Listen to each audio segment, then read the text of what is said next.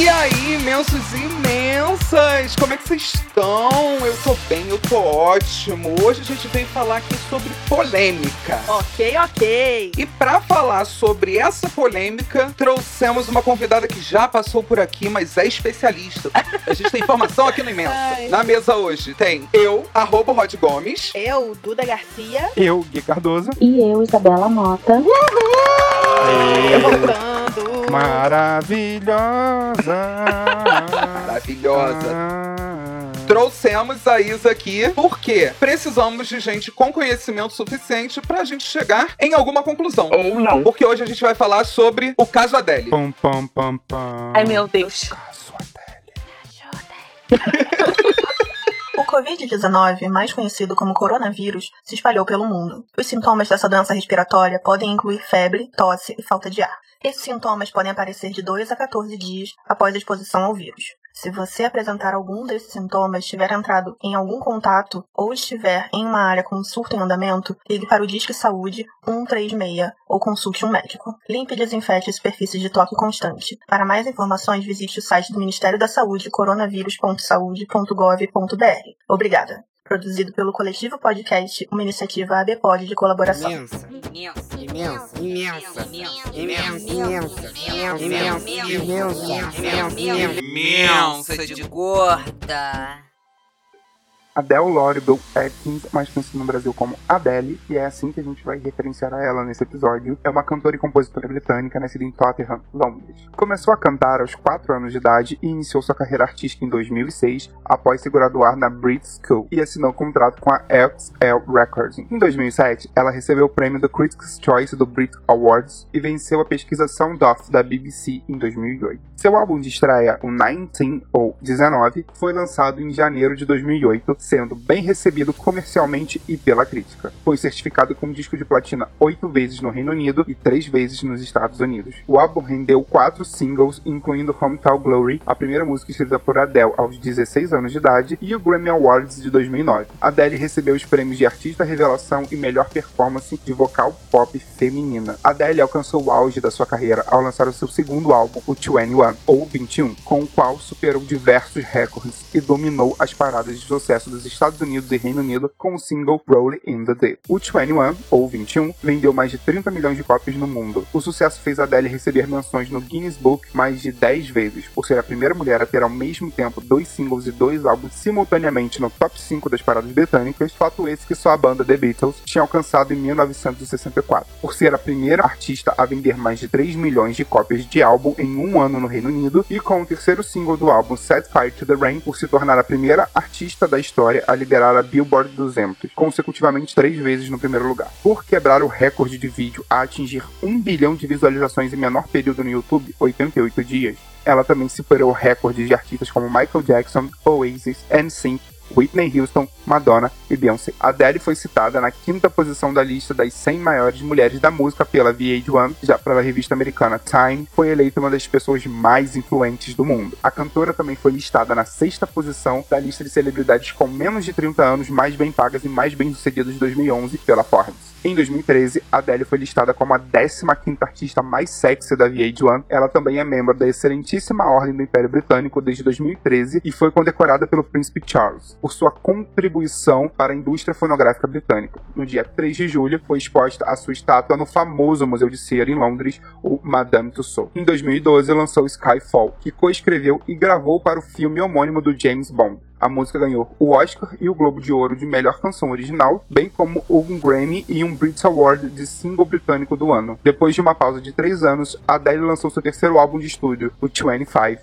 em 2015. Tornou-se o álbum mais vendido do ano e quebrou recordes de vendas na primeira semana do Reino Unido e nos Estados Unidos. 25 foi o seu segundo álbum a receber o certificado de diamante nos Estados Unidos e ganhou cinco prêmios Grammy, incluindo o segundo de álbum do ano vencido pela cantora e quatro Brit Awards. Entre os principais prêmios vencidos durante a sua carreira estão 15 Grammy Awards, 9 Brit Awards, 18 Billboard Music Awards, um Globo de Ouro e um Oscar. Em 2011, 2012 e 2016, Adele foi nomeada Artista do Ano pela Billboard. Segundo o Sunday Times, em 2015, pelo quarto ano consecutivo, Adele foi apontada como artista britânica com menos de 30 anos mais rica do Reino Unido. Em dezembro de 2015, foi estimada que entre singles e álbuns, Adele tenha mais de 100 milhões de vendas, tornando-a uma das artistas musicais recordistas de vendas no mundo. Essa é Adele e esse é o imensa caso Adele. Toda a fonte dessa pesquisa foi retirada na página brasileira da cantora no Wikipedia. Tava todo mundo na paz, o mundo da gorda tá o quê? Tentando lidar com a gordofobia do Covid,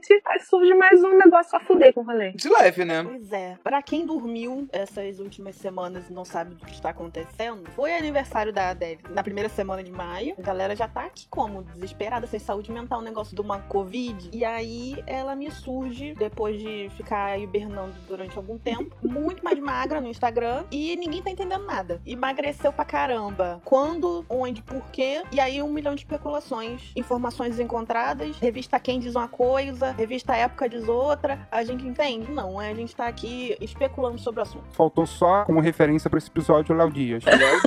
Não precisa. O que eu achei mais bizarro em toda essa história foi o tamanho da repercussão disso tudo. Teve briga em grupo que eu nunca vi ter briga sobre esse caso. Me perguntando o que, que eu achava, o que, que eu não achava. Eu fiquei assim, gente, calma aí, vamos reparar, vamos ver o que, que tá acontecendo. Quando fui ver, mataram a Adele e botaram a Angélica no lugar. Não entendi nada. Realmente parece outra pessoa. É louco, né? E depois desse bafafá todo, a pergunta que fica: quem é a Adele? Se você estava dormindo, se você não estava vivendo nesse mundo, a Adele, cantora maravilhosa, sinistra, canta para um caralho. Ela é inglesa, né? Sim. Londrina, bebê. Muito ali do centrinho mesmo, bem do happy hour de Londres. e famosa por suas músicas um tanto quanto depressivas, talvez. Eu diria que ela era a Marília Mendonça britânica.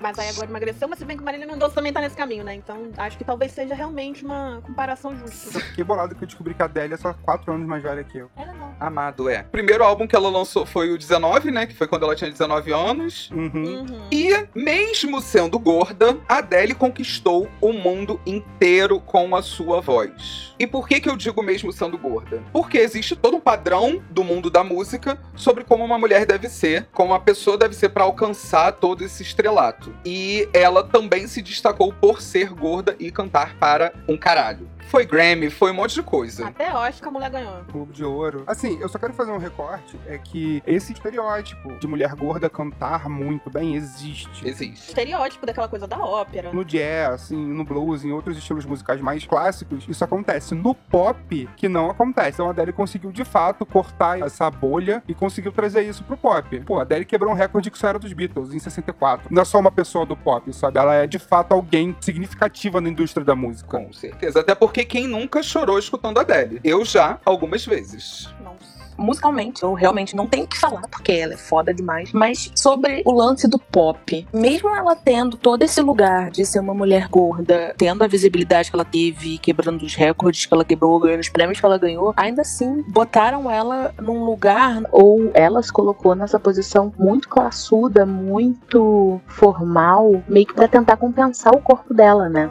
Aham. É uma coisa meio britânica, né? Eu não sei se é meio britânico, eu acho que é, sei lá, uma tentativa de compensar o tamanho do corpo dela. Cara, na Inglaterra tem Spice Girls, cara. Não é isso. É verdade. Pra mim é mais uma tentativa de compensar o corpo dela do que de ser britânica. Aham. Sempre Ela roupas sempre escuras. Tá, uns vestidos enormes, né? Bem fechados, manga comprida, tudo escuro. Sempre foi pouca pele aparecendo, né? Uma Uhum. coisa muito conservadora. Muito vestida ou sentada com aquele ar de misteriosa. Ela é muito obtusa nesse sentido. Ela sempre se mantém resguardada, sempre foi uma pessoa muito nesse sentido também. Ela é bem discreta com a vida dela também. Mas não sei se seria só isso. Acho que é muita coisa assim envolvendo. Talvez foi muita fama de uma hora pra outra, não sei. Especulações. É uma coisa que a gente nunca vai saber, né? O que que é a Adele e o, o que fizeram com ela, né? Até que ponto toda essa pressão que ela sofreu pra até mesmo emagrecer não afetou isso dela se fechar ainda mais. Isso é uma coisa que a gente nunca vai saber. E não dá pra especular muito. A gente vai saber sim. Adele, pode entrar aqui no Discord com a gente. Hi, Adele. Hello. It's me. A gente vai saber sim, porque a foto que ela postou no aniversário dela era uma foto com um vestido de manga comprida e tal, mas com as pernas de fora que eu acho que ninguém nunca tinha visto. Ela sempre tava com os vestidos muito compridos, então eu acredito que agora com ela magra, a gente vai saber o que que era estilo dela, de fato, e o que era ela tentando se esconder. Mas também tem o fato de todos esses anos, sendo uma pessoa gorda, não dá pra saber exatamente o que ela sofreu, também não afetaram a personalidade. Porque mesmo de pernas de fora, ela ainda tava com aquela manga super bufante, super classuda numa foto de aniversário. É verdade. Sim, Sequelas. pois é, pro resto da vida, né? Porque afinal a subjetividade dela foi toda formada dessa forma. Imensa investiga. Daqui pra frente acompanharemos a Adele em todos os momentos. Mas existe uma coisa que eu acho que a gente não levou em consideração, que é a Adele, ela nunca se posicionou como uma pessoa gorda, como ativista do corpo. Vai muito contra o que a Liso tem feito, né? A Liso, ela canta sobre o corpo, exalta o corpo gordo, e a Adele não. A Adele canta sobre amores, sobre perdas, Marília Mendonça, gente, tô falando. Uma das questões que eu queria que a gente discutisse aqui é por que, que a pessoa gorda não pode ser só o que ela faz, mas também tem que ser uma referência corporal. Eu também acho que entra no sentido de que qualquer coisa que fuja do óbvio, ela vai ser marcado pelo que a torna diferente. Por exemplo, uma coisa que é extremamente rara no Brasil, pessoas negras se formando em medicina. Em regra, quando alguém vai se referir àquele médico negro, bota que é negro. Uhum. É porque é a primeira coisa visual que marca a diferença. E a Adele cantava pra cacete, tinha toda essa questão, e ela era gorda no mundo do pop. Então isso chamava atenção. Eu acabei de achar aqui num site super confiável chamado UFO Chico, que em 2012 alguém falou que ela estava um pouco gorda, e ela respondeu dizendo que não pretendia aparecer como modelo. Porque eu já tinha visto alguma coisa sobre isso. Porque quando a gente pensa em cantora pop, a gente pensa assim, dependendo da década. Eu, por exemplo, penso em Cyndi Lauper, que é minha favorita. Amigo. Mas tem a Madonna, tem a Britney, Lady Gaga. Por favor, Lady Gaga. Quando a gente pensa em cantora pop, a gente vê sempre essa coisa, em regra, mulher branca, naquele corpo modelado de acordo com o que a época exige. Padrão, o nome. Padrão, exatamente. Então a Adele chegou e não se enquadrou em em uma dessas formas. E hoje em dia, a Liso chega e fala: Eu sou gorda e, ah, você é corajosa, eu sou corajosa. Eu sou gostosa e você que tem medo de assumir isso. A Liso consegue ter isso porque teve a Adele lá atrás. Quando a gente pensa nessa questão da Adele ser a cantora gorda, é porque ela era a cantora gorda. Eu não vejo como uma redução, apesar de que tenha talvez essa intenção. Ao mesmo tempo, ela foi a referência de cantora gorda. Se ela tá lá, eu também posso estar. Quando a gente fala, caraca, ela é uma cantora gorda, a gente, da militância, a gente não tá reduzindo, a gente tá, tipo, referenciando, falando assim, caraca, ela é foda. Eu acho que é uma questão de representatividade mesmo. Não que seja exatamente uma redução a isso, mas era tipo, poxa, era a pessoa que a gente podia se espelhar, era a pessoa que a gente podia falar, poxa, ela chegou até lá e tal, então eu também posso. E aí agora não pode mais. Ela até chegou lá e tal, mas agora ela se enquadrou. Agora a gente tem a Liso. Até também a Liz resolveu emagrecer. Nada garante. Rola meio essa coisa de perder uma pessoa que era uma referência. Claramente a Adele não é essa pessoa que tá confortável na própria pele, sabe? Nunca esteve. Então, assim, até que ponto essa representatividade também é legal? Porque diferente da Liso, que é uma mulher gorda em evidência, que tá confortável sendo quem é, quando a gente compara essas duas referências enquanto mulheres gordas, tem um peso diferente. Pelo menos pra mim. A Adele nunca esteve confortável na própria pele e sempre foi claro pra todo mundo. Acho que inclusive pra ela. Ela nunca fez questão de mostrar o corpo. Ela sempre quis ser uma cantora e ponto. Ela nunca pegou esse lado da representatividade. Até que ponto também a gente tá realmente perdendo uma representatividade? Porque ela nunca levantou essa bandeira. Até então, nos últimos, sei lá, quantos anos? 10? Não, tem bastante tempo. A Adele foi a referência de pessoa gorda. Tem muito tempo já. Ela foi meio que isso, assim. A primeira grande diva pop. Gorda. Mesmo que ela não tivesse exatamente confortável, ela era o que a gente tinha. É. Sim. Vamos pensar que ela vem, sei lá, de 2007 pra cá. 2008 lançou o primeiro álbum. Nessa época não se discutia gordofobia como se discute hoje. Exatamente. Então, Uhum. ela teve que crescer por um outro viés. Eu entendo quando vocês falam da questão de representatividade, da Adele ser uma pessoa gorda cantora pra gente, pessoas gordas. Mas eu acho que pro público geral, ela não tava ali como representatividade. Uhum. Ela era quase uma figura circense mesmo, sabe? Quase o estranho que canta pra caramba por um acaso. Eu acho que a figura da Adele, ela acabou se destacando muito mais do que o próprio cantar dela pra essa galera. Enquanto pra gente foi uma parada tipo, caralho, olha que talento dessa mulher que é incrível e que se parece parece comigo, que eu consigo me espelhar de certa forma nela. Será, Rod, que era isso mesmo? Porque eu não tenho essa impressão de que as pessoas viam mais ela com relação ao corpo do que com relação à voz.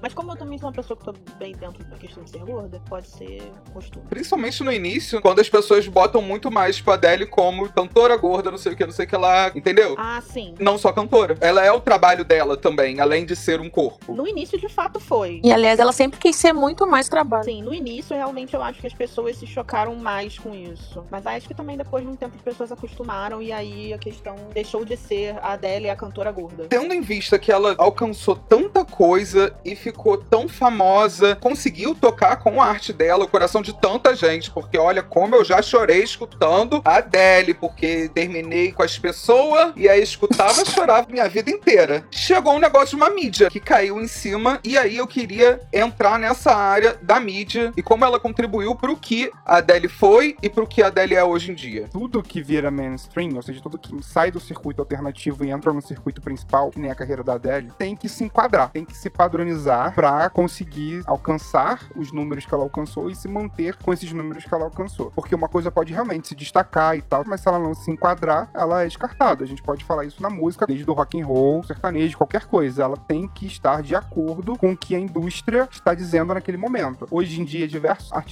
alternativos têm voz porque, um, existe a forma de distribuição alternativa, como as mídias de stream, e outra que está na moda ser diferente. A indústria está comprando isso. Quando a Adele entrou nesse meio mainstream, ela passou a ser pressionada a se enquadrar no padrão. Obviamente, ela é uma cantora incrível, ela é uma compositora absurda. Ela botou música no filme do 007 e ganhou Oscar com ela. Lembrando que quem fez isso foi Paul McCartney, um Beatle, né? Com Live and Let Die. E Lady Gaga. Foi depois. A Lady Gaga fez com 007? Não, o 007 não. Não, tá falando 007. Mas ela tem Oscar. Eu vou defender Lady Gaga, que eu amo Lady Gaga. Mas pode defender. Mas assim, a Adele começou a sofrer uma pressão muito grande. A gente não sabe qual é essa pressão porque a gente não tá lá. A gente não acompanhou pessoalmente pra saber quais eram as restrições que ela passou a se impor. E fora que ela nasceu em Londres. A questão do corpo na Inglaterra é um pouco diferente do que a gente tem aqui no Brasil, que a gente tem nos Estados Unidos. Então, ela provavelmente já tinha coisas antes. Quando ela entrou nesse lugar, ela passou a sofrer outras pressões muito maiores. Sim. E se você for reparar, a cada álbum dela, ela tá mais magra. De fato. Quando ela ganhou aqueles oito Grammys de uma vez só, ela tava aquela gorda tipo cintura fina. Sim. Você pode notar que teve uma coisa progressiva na carreira dela. Por exemplo, quando você pega a Liso hoje, em 2020, 2019, pega o Instagram dela, que ela posta direto, a coisa que a própria Adele não faz. Ela postou depois de muito tempo essa foto que tá gerando toda essa discussão. A Liso posta foto de biquíni, nua, bota a pele dela pra jogo. Quando ela veio no Rio de Janeiro, ela postou várias fotos Quem maravilhosas. Liso? Então, assim, a Liso, ela sofre a mesma pressão que a Adele. Inclusive mais, porque afinal a Lisa é negra. Real. Mas provavelmente a Liso só lida de outra forma porque a Adele chegou antes. E porque existe um movimento gordo muito maior hoje em dia do que naquela época. E a Sim. Liso vem de um outro local também, não vem da Inglaterra. Enfim, eu acho que tem N questões, né? Gui, você falou da questão de ser diferente está na moda. Eu acho que só essa frase vale um programa inteiro do Imensa. Muito. Mas eu só queria colocar uma questão aqui, que é, está na moda até certo ponto, né? As Uhum. empresas Sim. hoje em dia, o mercado fonográfico, o mercado da moda, eles estão colocando cotas de pessoas diferentes. E existe um padrão dentro dessa diferença. Nos primeiros episódios a gente falou sobre isso. Só pra gente lembrar que, sem tentar fazer uma disputa entre duas mulheres completamente diferentes, de realidades completamente diferentes, a Liso ela também ainda tem uma estética ligeiramente higienizada, Uhum. tem umas questões que a gente consegue aceitar como belas, que são mais fáceis da gente conseguir digerir, entre muitas aspas. Sim. Óbvio que a gente fica super grato por ela e pela Adele também. Eu sou super grato à Adele de vê-la enquanto uma pessoa gorda no local onde ela estava. Mas eu acho que tem essas questões. Quem nunca tacou fogo na chuva, gente? Quando eu falo que está na moda, não quer dizer que seja uma coisa assim indiscriminada, né? Existem padrões pra ser gordo, existem padrões pra ser negro, existem padrões pra tudo. E Pra estar na moda, você ainda tem que estar dentro de um padrão estabelecido pela indústria. O diferente, mas um diferente que eles querem. É um pouquinho É diferente. um diferente, mas nem tanto. O diferente que eles querem é a Billie Eilish, A menina que parece que tá cantando que tem anemia. o esquisitinho. É real. Eu escuto ela cantando, me dá vontade de pegar e falar, menina, come um feijão. Vem cá, toma aqui uma farofa, amor. Pelo amor de Deus, você tá fraca. Come esse frango, pelo amor de Deus. Ai, que horror. A gente é ótimo. KKKKKK. Ai, que horror. Eu tô Rindo rindo com com a mão na consciência. Tem magrofobia aqui neste episódio. Ai, amigo, não é nem pelo fato dela ser magra, pelo fato dela cantar tão pra dentro, tão morrendo, que parece que ela precisa de um negócio de uma, né, um ferro. Mas vitamina. Isa, o que, que você vê enquanto profissional, inclusive de nutrição, né? Estamos falando mais sobre as diferenças, isso tá vendendo, na real, né? Porque vira e mexe você vê propaganda em horário nobre da televisão com mulheres com vários corpos, entre muitas aspas, né? Mas ainda assim, majoritariamente o que a gente vê são mulheres brancas, magras, e isso continua causando muito sofrimento, né? Sim, demais. Especialmente nesse momento que a gente tá vivendo de pandemia, é uma cobrança muito grande, né? De, ai, tá, sou gorda, quero emagrecer, não quero emagrecer, mas eu tô com medo. E aí tem todo o rolê da gordofobia que o Covid tá causando. E tem essa questão dessa pressão de, caramba, eu tenho que me cuidar, eu tenho que me cuidar. Acaba dispensando toda a alimentação da pessoa, normalmente. Que é onde tá todo mundo se refugiando, né? Sim. E outra coisa sobre essa questão da pressão estética, né? E a questão da mídia, quando a gente fala mídia, a gente fala indústria, a gente fala todo o contexto, né? Sim. Que é sobre a relação com a sustentação do padrão magro. Eu acho que é importante a gente ressaltar que o atual padrão é magro, né? Que em outros momentos já foi outro padrão. Há muitos séculos atrás já foi o padrão gordo e hoje em dia é este padrão cada vez mais magro, cada vez mais sem qualquer coisa que possa ser considerada imperfeição. Basicamente, estamos tornando as pessoas em Barbies e Ken. Sim. E nesse sentido, tem uma coisa muito importante, que é mercado, que é dinheiro. Obviamente, não chega nem perto a pressão estética que o homem sofre do que a mulher sofre. Com certeza. São coisas completamente diferentes, beirando a agressividade. Então, a cada semana, a cada mês, no mínimo a cada ano, você vê diversos produtos de belezas femininos sobre coisas cada vez mais loucas, sobre, sei lá, cor da orelha, cor de não sei o quê. Cada vez mais aparecem cada vez mais coisas para te botar nesse padrão. E o que que as empresas, a indústria, né, o, o capitalista, né, eu falo o capitalista não é uma pessoa pobre que defende eles, não, eu falo o dono dos meios de produção. O que que ele ganha com isso? Ele ganha tudo, porque ele ganha tanto com a empresa que te vende cosmético, ele ganha tanto com remédio para reparar a merda que aquele cosmético fez em você, Sim. com o tratamento, com a venda de máquinas. Essa sustentação desse padrão está intimamente associado com o consumo. O mercado ganha com a insegurança das pessoas, principalmente das mulheres. Ele gera essa insegurança para poder vender a cura. Sim. Essa cura vai dar merda e ele ganha com a cura pra cura. Sim, algum lugar da internet, em algum momento apareceu essa provocação de que o que aconteceria com as indústrias se amanhã todas as mulheres acordassem se amando. Quebraria. E de fato, quebraria. Além da questão da venda em si, do veneno e da cura, você cria mulheres absolutamente submissas e doutrinadas. Sim. Total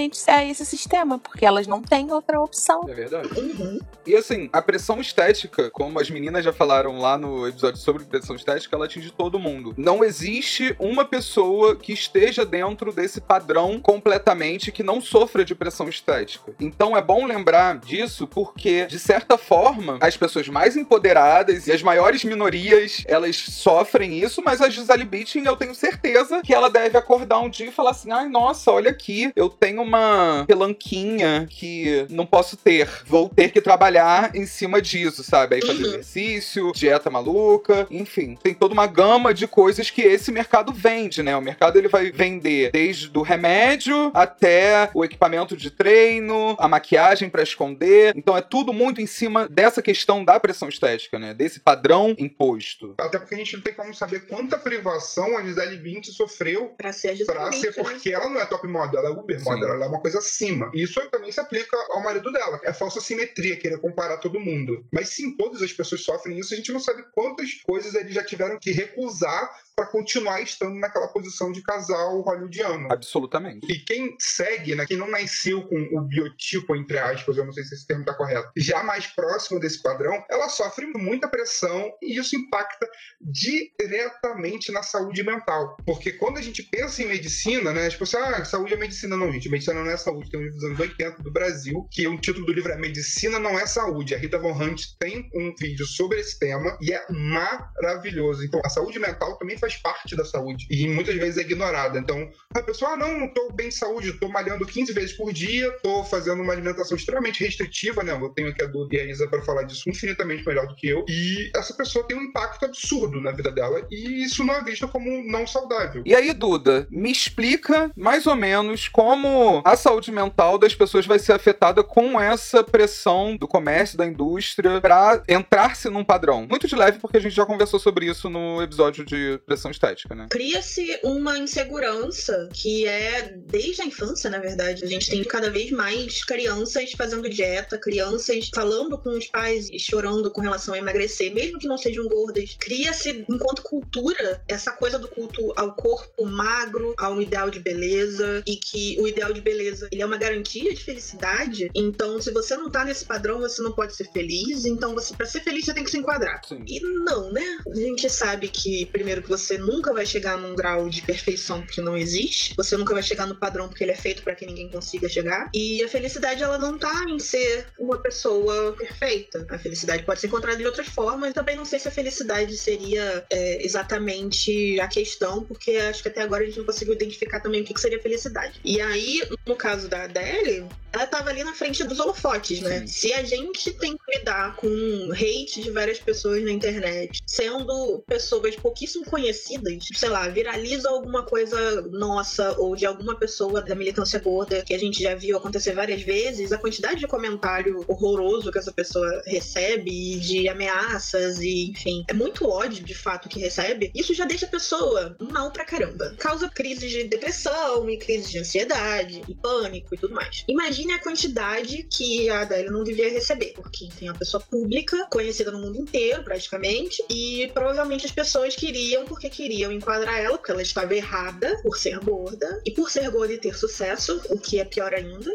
Ter mais sucesso. Porque ela ganha prêmios, né? Sim, a pressão que ela deve ter recebido de todos os lados e os comentários que ela deve ter ouvido e, e lido e tudo mais, isso com certeza mexe com a cabeça da pessoa que provavelmente já não estava muito boa, porque nunca me pareceu uma pessoa muito segura com o corpo e muito à vontade com ele. É pesado. É uma insegurança que acaba, às vezes, tendo que resolver de uma forma ou de outra. No caso dela, ela resolveu emagrecendo, que é o que muitas pessoas fazem. Resolveu entre aspas, né? Sim, ela resolveu tirar ali a grande questão que as pessoas enchiam o saco dela. Agora as pessoas vão falar: Nossa, você está tão bonita agora e não sei o que, olha como você ficou linda. E, gente, foi. a dela era maravilhosa, gorda, Perfeita. linda. Sempre foi linda. E aí agora tá igual a Angélica. Só pra lembrar que existe uma questão da Adele que é ela lançava o álbum, fazia uma turnê durante um tempinho e se afastava completamente dos holofotes. Ela se afastou pra ter filho, ela se afastou entre um álbum e outro. Isso era recorrente. Então, isso pode também ser especulando aqui, já que a gente tá bem fofoqueira aqui hoje. Isso aqui é um negócio. Isso também pode ser uma questão de proteção, não pode, Duda? Uma questão de se afastar da mídia pra se resguardar, resguardar sua própria saúde mental e tudo mais. Com certeza. É, o fato dela ser muito privada, de ela esconder bastante o corpo, com certeza era pra evitar esse tipo de comentário, esse tipo de ataque, né? Acho que a estratégia dela pra lidar com essas coisas sempre foi essa de fugir, né? Não é um julgamento de valor, mas é uma questão que a gente pode observar. Bom, eu não sei, a esse ponto eu não sou tão TV fama assim, mas também tem uma relação afetiva também. Que aparentemente tem uma coisa como o ex-marido dela que foi extremamente abusivo. Ok, ok. Não, é Tá sério. muito É Leão Lobo. Não, porque assim, a gente vai lendo tudo e eu não chequei, obviamente, todas as fontes, tirando da, o Fuxico, né? Que eu chequei, que foi ao vivo durante a gravação. tem essa relação também. O gordo tem isso, né? Porque a gente, quando, obviamente, não tá numa relação gordo-centrada, a gente sempre se acha menos. Sim. E isso é muito jogado na nossa cara também. Tipo, ó, se você não emagrecer, vai te largar, hein? Com certeza. Nossa. o tempo todo. E eu acho que isso também tem muito a ver com o emocional da própria dele, porque ela é uma pessoa extremamente reservada. Ser reservado é normal, tem pessoas que são reservadas, mas ela é extremamente reservada. Pessoas extremamente reservadas, elas têm questões ali sim. Ou não, né? Mas assim, aqui a gente tá só aqui tacando fogo na chuva mesmo. E assim, eu queria poder dar um abraço nela, sabe? Não agora, por Eu vídeo. queria pegar o vestido dela de herança. Que agora, né? O que, que ela vai fazer? Manda pra mim. Vendo fogos? Coronatiros! É balão, tá, gente? Não É é balão. tiro, não. Todo dia tem um retardado aqui no Pôr da Pedra que está soltando balões e eu fico, gente, por quê? É 2020, gente. Pra que isso? É, tá, é rotina agora. Então é isso, eu acho que também tem a ver com, com o emocional da pessoa, né? Nós, gordos, estamos, né, naturalmente, quando a gente está falando de relações horizontais, né, relações que não tem a ver com a mídia em si, mas tem a ver com como a gente se relaciona com as pessoas que estão ao nosso redor, a gente tem naturalmente esse resquício de, cara, eu não sei nem criar um termo para isso, mas a gente não é o suficiente. E a gente não sendo o suficiente, a gente sempre tenta, de alguma forma, chegar o mais perto possível desse padrão para que a gente não ache que isso vai interferir em como a pessoa vê a gente. Nossa, assim, é dessa pressão toda que ela sofreu e agora que ela tá magra, divorciada, e quanto ela vai ser usada como exemplo de superação e o quanto isso também não afeta essa saúde, né? Porque agora, pronto, você entrou do embuste de um relacionamento abusivo e agora você emagreceu. É o famoso se você conseguiu, eu também consigo, né? Ou o contrário, se eu consigo, você também consegue. É. É uma realidade completamente paralela, uma coisa que só vive na cabeça das pessoas, porque as pessoas são completamente diferentes. Uhum. E aí também vão colocar a questão dela ser gorda na conta desse relacionamento abusivo, de que ela emagreceu porque, enfim, ela se livrou desse cara, então agora ela pôde emagrecer. É, É toda uma superação mesmo, né? Agora ela é exemplo. só falta ela começar a fazer música animada. Aí pronto. Aí fudeu. Aí, gente, aí não tem como. Eu acho que aí acabou. Aí realmente. Imagina se a Adele vira nova Britney. Nossa, vai lançar Toxic 2.0. Womanizer. Vocês romperam aqui minha cabeça agora. Eu tive um tilt, porque é real, né? A lógica do mercado é essa. Se ela era triste, gorda, vão ser músicas tristes. Agora que ela se superou, que ela é o máximo da felicidade, e magra, Uhum. e bela, e padrão, lá lá lá, ela vai entrar na questão da felicidade na música, né? Vai tomar um outro caminho. Uhum. Imagina daqui a pouco ela chega toda Katy Perry, Aqueles peitos de cone. Chantilly. Isso, ele mesmo.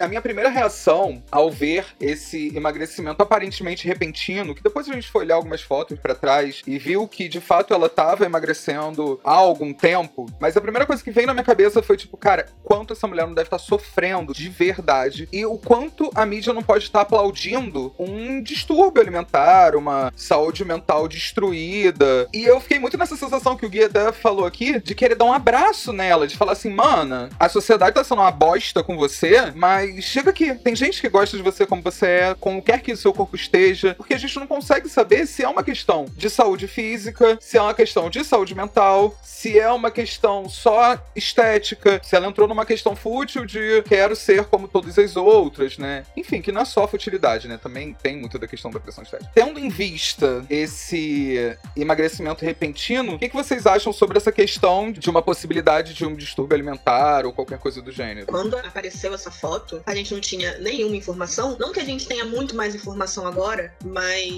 o que a gente tinha era só uma foto dela magra do nada, porque ela tava sumida. Então a gente não acompanhou esse processo todo. Mas, assim, ela parece muito magra. As hipóteses que apareceram, que obviamente nós discutimos isso no Balanha Verso, Óbvio. foram de depressão, de distúrbio alimentar, bariátrica. Então a gente ficou nessa coisa de, gente, o que, está acontecendo? O que, que houve com a Adele? Tanto a questão do distúrbio alimentar quanto da depressão eram coisas muito possíveis, assim. Até pelo fato dela ser muito reservada, a gente não tinha como ver, não acompanhar nada sobre ela. São coisas que acontecem, inclusive. Muitas pessoas perdem muito peso durante episódios depressivos e a questão do distúrbio alimentar. Isabela também tem propriedade para falar sobre isso. Também tem a ver com a questão da saúde mental, tem a ver com a questão da pressão estética, tem a ver com gordofobia também, tem a ver com como a pessoa se enxerga, enxerga o mundo, enxerga o próprio corpo e o que, que Uhum. aquele corpo diz pra ela. Aí a gente olha e a gente vê que ela não emagreceu de um dia pro outro. E aí, Isabela, como é que é isso desse emagrecimento dela? Quando começou a surgir, né, a gente pensou, ah, dieta maluca, dieta da moda. E de fato foi, né, uma dieta que faz sucesso entre celebridades e todas elas fazem. Então, transtorno alimentar não tem como afirmar, né, porque é impossível afirmar, mas com certeza um comer transtornado tem. Isso, claro, pelas notícias que saíram, né, dela falando. E até que ponto é saúde, né? Uhum. Isso me deixou bastante irritada, na real. Essa coisa do porque você tem que dar o seu máximo, você tem que dar o seu melhor. E, cara, não. Pra mim isso não é prazeroso, isso não é saudável. Uhum. Mas, de fato, o emagrecimento dela, depois que passou esse tempinho agora que começaram a sair as notícias, que ela já vinha emagrecendo já tem um tempo, já tem uns dois anos. Uhum. Mais ou menos desde quando ela sumiu, né? No último álbum dela, ela já parecia estar no processo de emagrecimento, né? Porque agora foi muito notório. Foi o que o Gui falou, né? Que ela já tava com aquela silhueta da cintura fina. Sim. E teve uma foto também que saiu dela em algum outro lugar que ela tava com uma cara assim, tipo, super. Foi em janeiro. Acho que foi, não sei. Mas ela tava muito diferente. O peso perdido em si não é configurado como não saudável, digamos assim. Agora, como ela fez pra perder esse peso, aí a gente entra numa questão bem complicada. É a questão. Pelo período de tempo e a quantidade de peso que ela perdeu, é um período ok. Dois anos pra perder 40 quilos é um período ok. Agora, como ela tá fazendo isso, não me parece ser uma coisa muito saudável, que é essa coisa da dieta padronizada, de celebridade, hiper mega restritiva e um treino tenso. Isso, pra mim, profissional que se pauta em ciência, não é uma coisa saudável. Uhum. Porque você levar o seu corpo, restringir a alimentação, você fazer atividade até o cansaço extremo, não pode ser saúde. Mas pra muitas pessoas é, né? Mais uma coisa no combo da superação. Do, nossa, ela trabalhou duro para chegar nesse corpo. É verdade. Mas, gente, o meu medo é que a Adélia, ela tá na mídia, né? Então, ela é um reflexo pra N pessoas e a galera vai entrar na dieta maluca da Adélia. Numa expectativa de virar o que, que a Adélia foi, né? Como entram em várias dietas malucas. Exato, mas a gente tem um comparativo muito distante, sabe? É muito diferente o que, que era a Adele antes e o que, que era a Adele depois. Aí eu queria saber um pouquinho de vocês sobre essas dietas hiper restritivas. Qual é o reflexo disso na sociedade, né? nos nossos amigos, na própria comunidade gorda? Brilha, Isabela. É difícil, viu? Só não faz. né? Nunca. Ponto. Qual o grande problema dessas dietas, né? Primeiro, tudo elas não são individualizadas. Mesmo quando em nutrição a gente fala em planejamento alimentar, a gente tenta individualizar ao máximo as necessidades de cada pessoa, de cada indivíduo. Por mais que seja uma dieta, ela não precisa ser restritiva, se não houver indicação para isso. Então, assim, se a gente for parar pra pensar numa pessoa sem comorbidades, né, que não é diabética, não tem nenhum problema de saúde, né? Uhum. Não tem por que você seguir uma dieta É restritiva. porque atrapalha até a variabilidade de tipo de nutriente que você ingere, né? Sim, é porque as pessoas sempre associam, né, dieta à restrição. É, normalmente ela tem essa conotação, né? Mas não necessariamente dieta é o que a gente come diariamente. Ter uma dieta balanceada é onde você consome vários grupos de alimentos. E assim você consegue ter nutrientes suficientes para nutrir seu corpo. O grande problema das dietas da moda é que geralmente você demoniza um grupo alimentar em detrimento de outro. E aí acontece que as pessoas ficam doentes por isso. Aparece um monte de comorbidades, começa a ganhar peso, desenvolve doenças renais, hipertensão, diabetes e por aí vai. Mexe com o metabolismo todo da pessoa.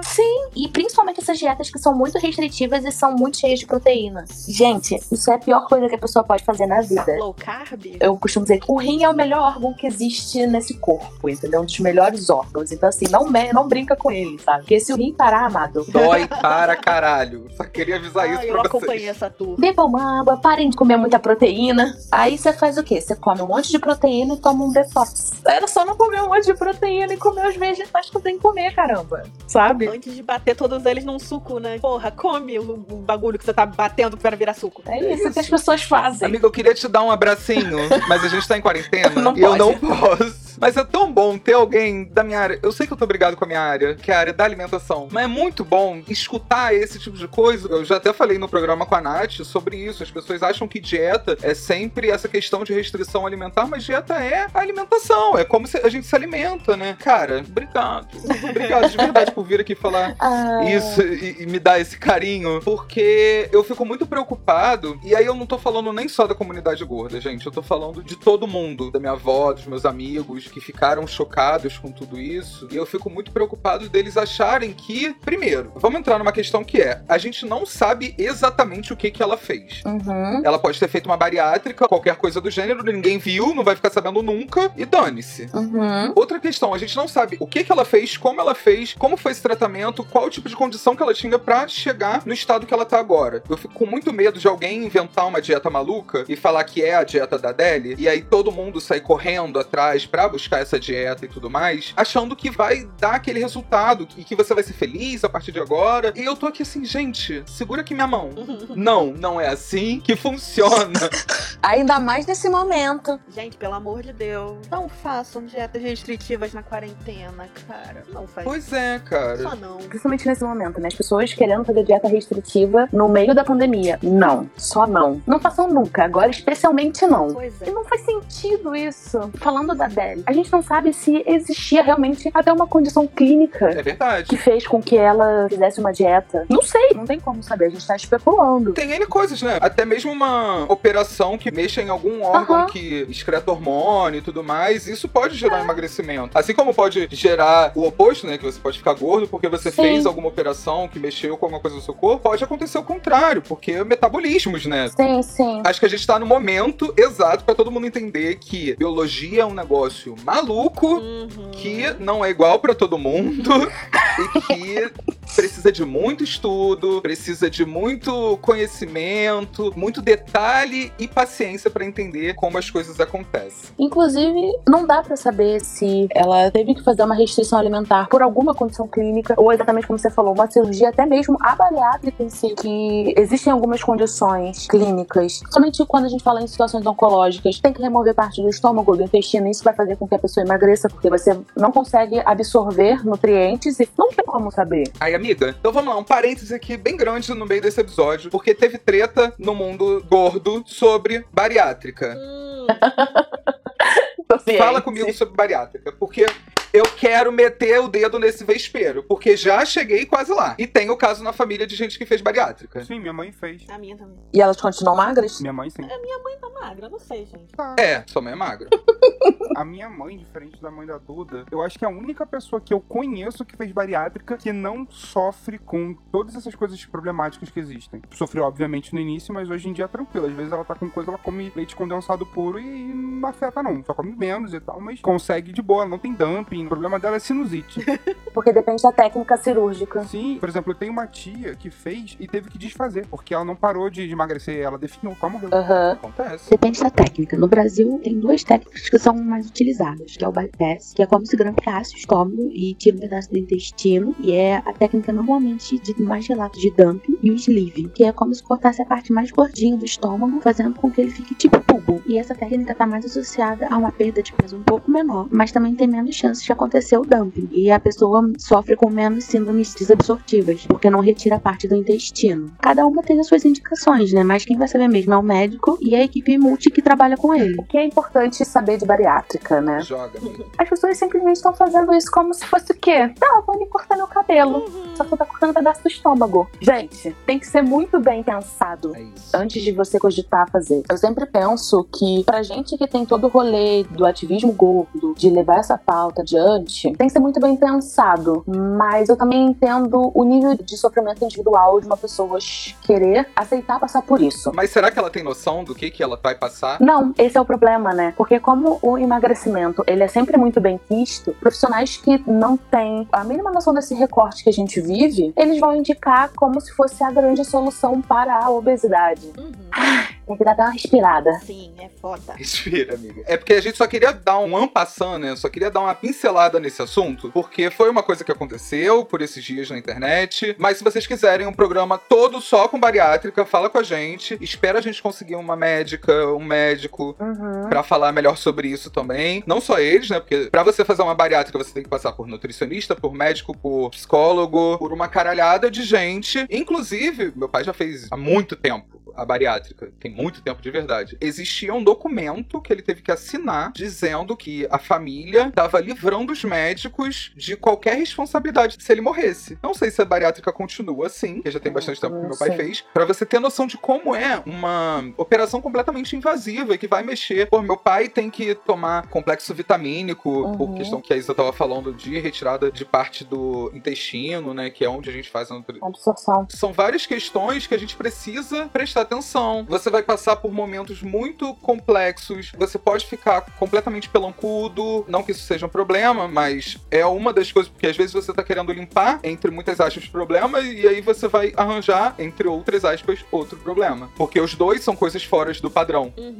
Então você tá tentando entrar num padrão e você vai continuar fora dele. Essa é uma das possibilidades. E fora a grandíssima possibilidade de você morrer, porque acontece. E de você surtar, também acontece. E ganhar peso de novo. Também acontece. É complicado falar sobre isso porque existem algumas condições clínicas em que a bariátrica pode ser sim um meio da pessoa ganhar uma qualidade de vida. Mas assim, são condições bem específicas. A gente tá falando de algumas doenças neurológicas, a gente tá falando de câncer, a gente tá falando de doenças bem específicas. Agora, para perda de peso, onde você quer mudar o seu corpo, isso tem que ser muito bem trabalhado. Com a equipe multi, psicólogo, psiquiatra, nutricionista e o médico, porque não é tão simples quanto cortar um pedaço do seu corpo e tá tudo certo. É uma mudança muito drástica e as pessoas têm que ter a real noção da gravidade que isso pode ter na saúde delas. É uma vida inteira tomando suplemento, medicamento, passando mal, dependendo da técnica ou da própria adaptação do seu corpo. Ou seja, você tem que ter muita responsabilidade por querer fazer isso para mudar o corpo e não decidir fazer simplesmente por impulso. Eu sei que o corpo atual de muitas pessoas pode trazer um sofrimento muito grande, mas isso tem que ser muito bem trabalhado. E antes de pensar em fazer bariátrica, todo mundo devia procurar a terapia. Por favor. Aí você fala com a adulta.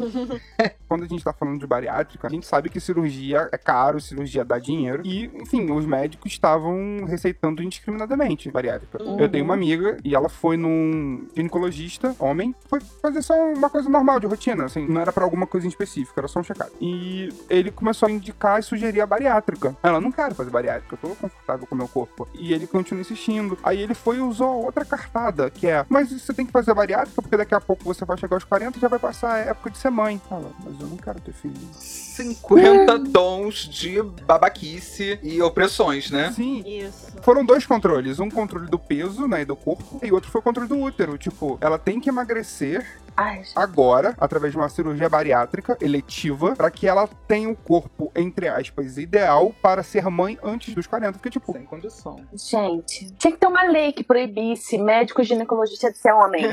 Só podia existir médica ginecologista. Puta que pariu. Ai, realidade. Ai, amiga. Gente, homem cis, tá? Porque homem trans tem buceta, vamos lembrar disso. Tá liberado. É verdade. Mas homem cis, nossa senhora. Cara, é, é surreal isso. Cirurgia envolve preparo, envolve pré, durante e pós. As pessoas perderam a noção de que isso é uma cirurgia, sabe? Estão fazendo assim, a la caralho.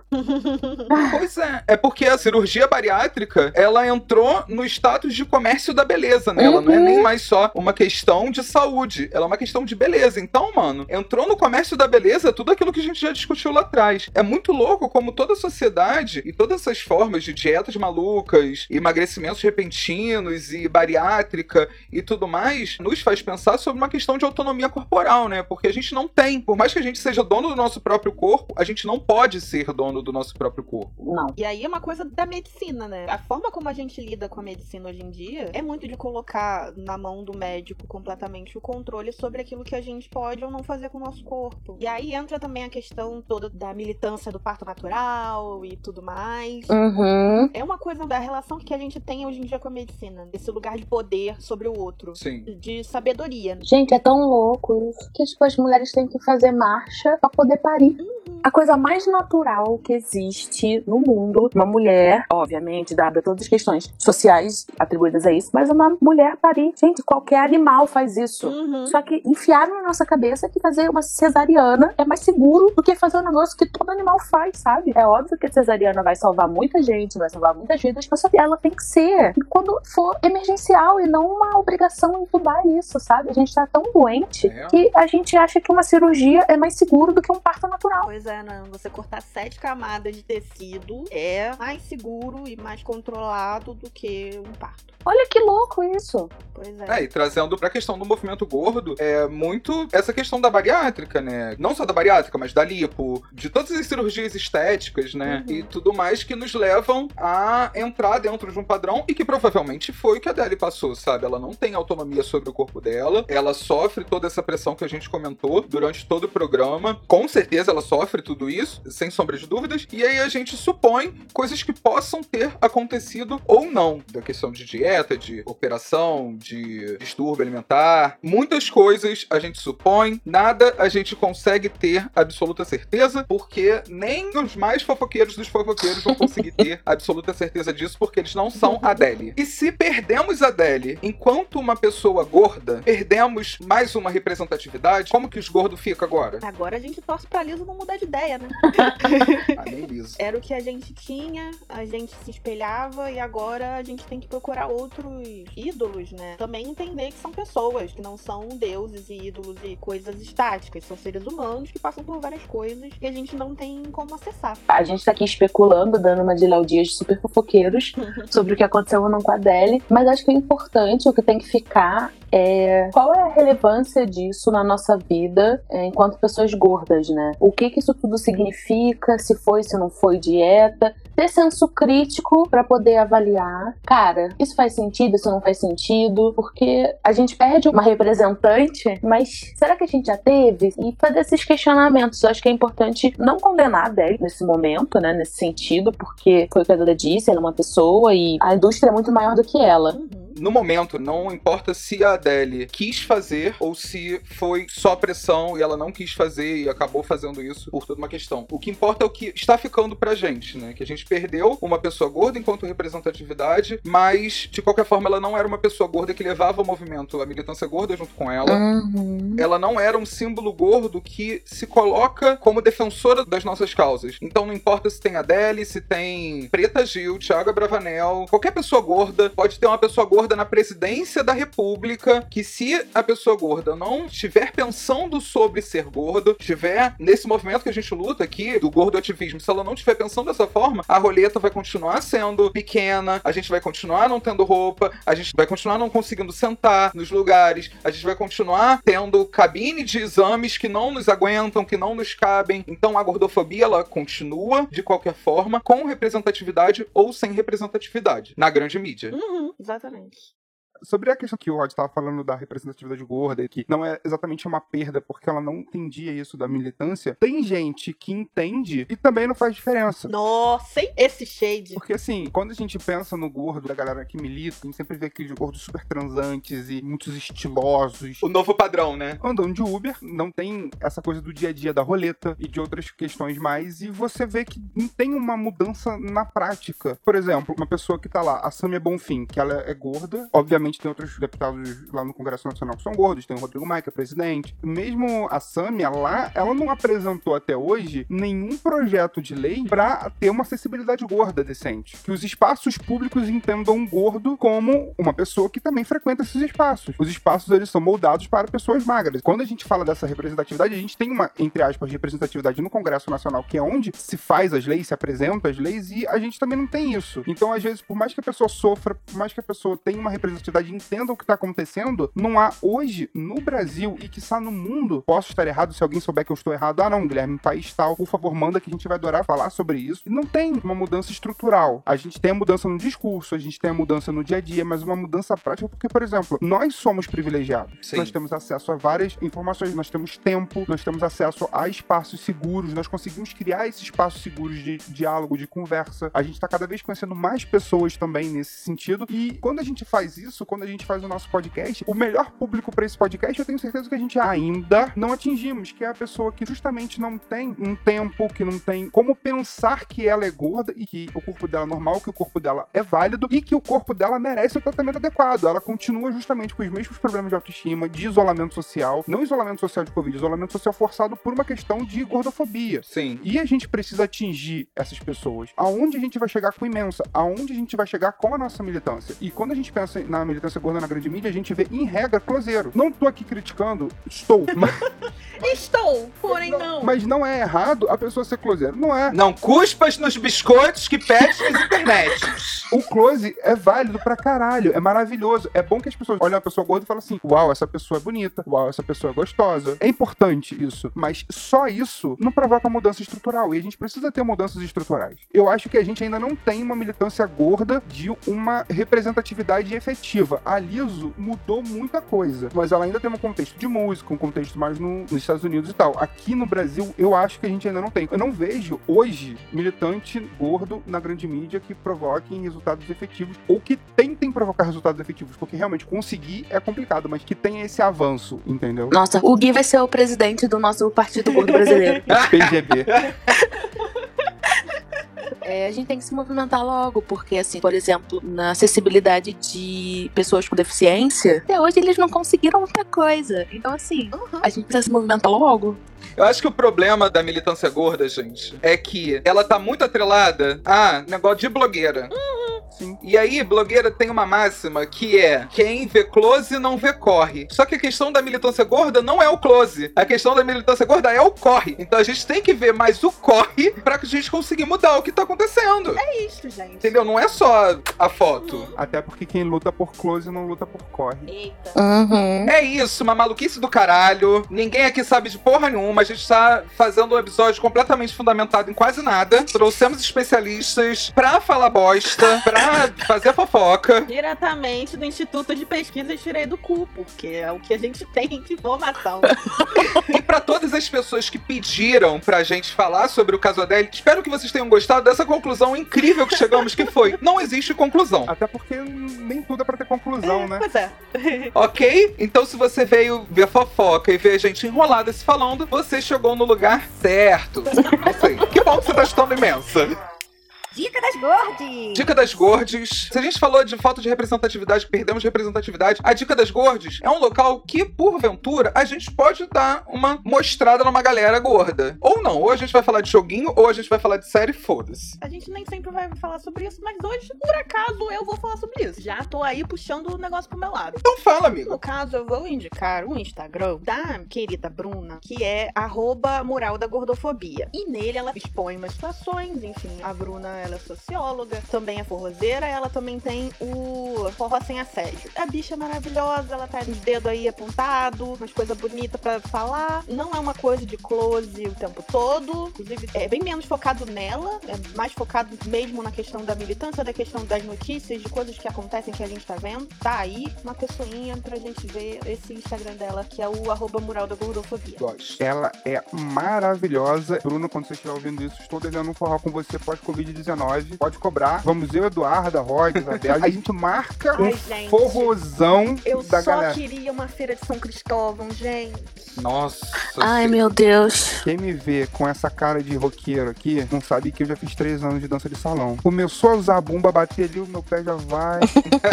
Forró é vida. No ensejo aqui, eu quero indicar também uma pessoa maravilhosa, que é um grande amigo meu, o Lucas Ponce de Leão Advogado. Tô indicando advogado pra vocês? Também, pode ser, não sei. Vai que vocês precisam. Ele é criminalista, por favor, não precisa. Tá que né? Se for matar o presidente, já sabe quem fala, né?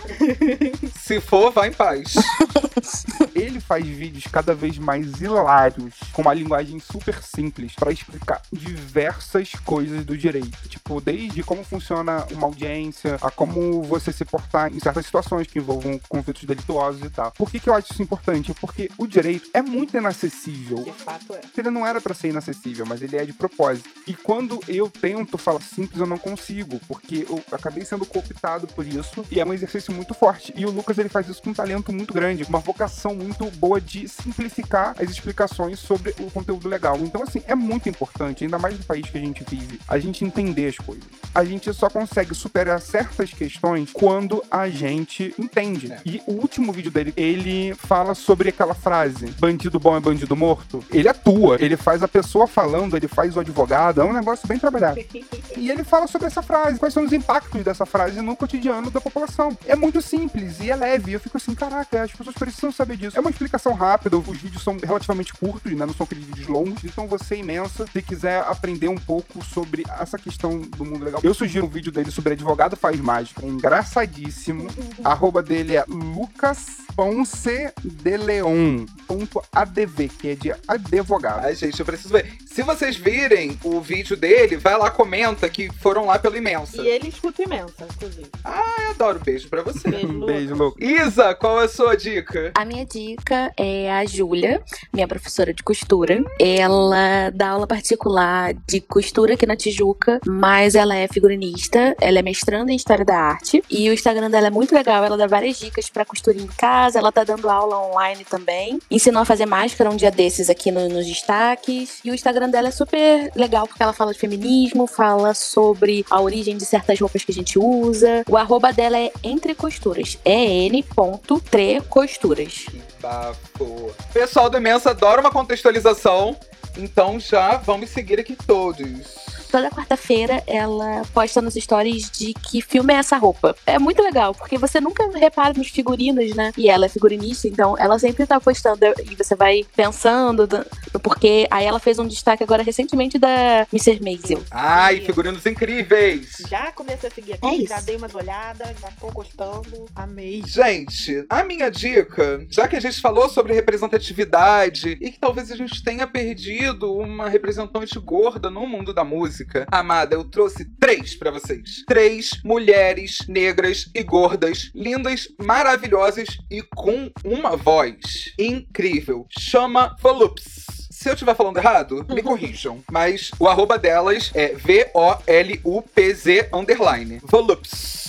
Acho que é isso. São três meninas incríveis, a Erika, a Letícia e a Suzana. Elas cantam muito. E a dica principal é que no dia 22 de maio elas lançaram o Se Sinta Bem, que é uma música que eu ainda não ouvi, porque trabalhamos com máquina do tempo aqui no Imensa, mas que está disponível no Spotify e no Deezer. Então, vai lá no Instagram, vai no Spotify, vai no Deezer, dá uma seguida nessas minas gordas maravilhosas, porque se é a representatividade que a gente quer, meu amor, a representatividade que a gente vai ter. E a bicha é maravilhosa, já vi aqui, ai meu pai. Já tô seguindo. Estamos todos. É isso, elas são um bafo. E é assim, né, que a gente vai ficando. Essas foram as nossas dicas. Isa, eu queria muito, muito, muito, muito te agradecer por participar dessa maluquice que foi esse episódio, dessa coisa completamente aleatória. Sem pé, nem cabeça. Espero que você não veja a gente com maus olhos a partir de hoje e que queira participar de novo. Não, gente, me chamem, gosto de falar. Imensas. Se vocês quiserem a Isa de novo aqui no Imensa, é só mandar DM lá pra gente no nosso Instagram. Manda no Instagram da Isa. Fala o que, que você achou dessa participante maravilhosa que é Ah. nutricionista e que sabe das coisas boas da vida. Me queiram, me chamem. Ai, amiga, volte sempre. Me queiram. Sempre que você quiser falar algum negócio com a gente, Pode voltar. Obrigada. a gente se propõe a falar. Nem sempre a gente sabe do que a gente tá falando. Às vezes são as besteiras. Mas a gente fala, mesmo assim. Mas tá bom. Então, se você quiser falar qualquer coisa com a gente, vem. Adorei estar com vocês de novo. Agora com o Gui e com o Rod. Pois é, que você não tinha tido esse contato Ah, ainda. linda maravilhosa. Isa, aproveita e conta pra gente onde que a gente te encontra. Vocês me encontram no Instagram, arroba isabelamota.nutricionista e no meu Instagram do meu grupo, arroba genco.rj. A gente tá sempre postando lá, eu tô quase sempre postando no Instagram. Encontrem, falem comigo, sou uma pessoa carente, Isoladíssima nessa quarentena. isoladíssima. Sofrendo. Mandem muitas beijas lá pra Isa. Mandem beijos. Gui, fala pra mim onde a gente te encontra, meu amor. Vocês no momento me encontram na casa da Duda, mas não me encontrem. Não me encontrem, é. Exatamente.